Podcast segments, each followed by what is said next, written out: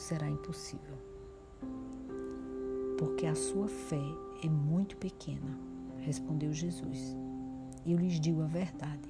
Se tivessem fé, ainda que do tamanho de uma semente de mostarda, poderiam dizer a este monte: Mova-se daqui para lá, e ele se moveria. Nada seria impossível para vocês. Mateus 17, 20. Afinal, que fé é esta que pode ter um efeito tão impressionante?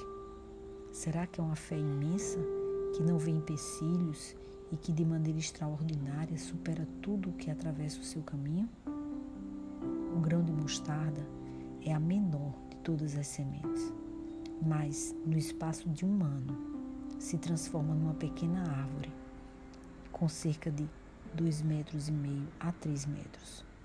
Por isso que Jesus usou como exemplo um minúsculo grão de semente ter um resultado tão grande.